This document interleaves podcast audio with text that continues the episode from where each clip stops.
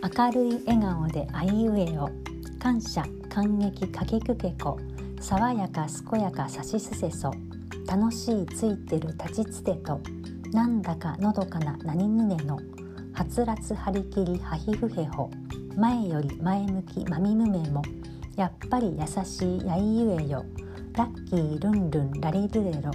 ワクワクワイワイワイゆえよ頑張れガッツだガギグゲゴようこそ。一から始める京子のラジオです。今日お伝えする一から始めるは読んだ本の紹介です。ラブレスという本を読みました。桜木志乃さんという方が書かれた本です。2011年に新潮文庫から出されました、この本の舞台は北海道です。一言で言うとこの本に出てくるゆりえという女性の一生が大河ドラマのような形で書かれています。舞台は北海道で非常に貧しい過酷な幼少時代。そこからまあなんとか抜け出そうとするんですけれども結局貧しいままいろんな苦労を重ねながら一生を終えていきます。そして、えー物語の始まりはこのユリエがもうすぐ死ぬであろうところ、え、生活保護を受けていて、え、そこ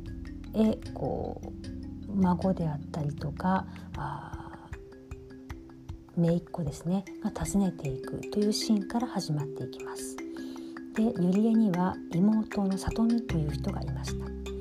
で、えー里美という妹とはまあなんだかんだあの手を取り合いながらそれぞれ別々の暮らしをしているんですけれども里美という人はあ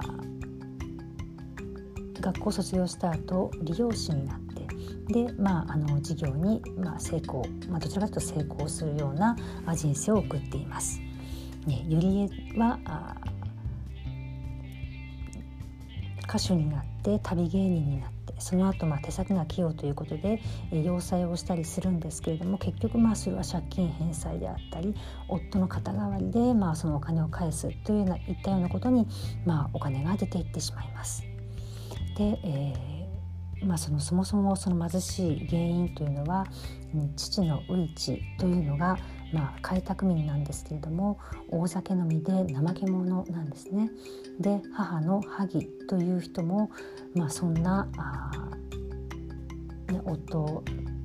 の中で、まあ、本当にあの虐げられて奴隷のような扱いを受けてもう暴力も受けて、え暮らしているんですね。なかなか豊かにならないもう本当に貧しい、えー、生活を送っている。でこの話に共通するのはもう出てくる男が本当にみんなダメ男で、えー、結婚しても外に女を作ったり、えー、ひいては妊娠させてしまったり、えー、借金を作ったり金遣いが荒かったり、まあ、そんな男ばっかりが出てくるんですね。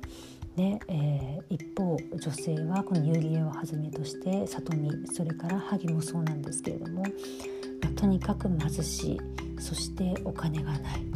で、まあ、一生懸命働くんだけれどもやっぱりあの女であるということでいろいろ虐げられたり、えー、まあ、暴力を受けたりということで本当にいいいい目を見ないんですね。なので、まあ、この本を読んで、えー、まあ、その負の連鎖ということをどうしても考えてしまいました。ビジネス書のように何か学びがあったとかこの本を読んでこんなところが良かったというような何かその充実感とは全く対極のむしろ私の中のこうエネルギーというか力をなんか抜かれてしまうようなあそんな切ない気持ちになりました。で力がどんどんこう抜けていってしまってこうやる気をちょっとそがれてしまうようなそんなお話です。えー、今日お伝えした「一から始める」はラブレス桜木志乃さんの本を読んだことでした。それではまたごきげんよう。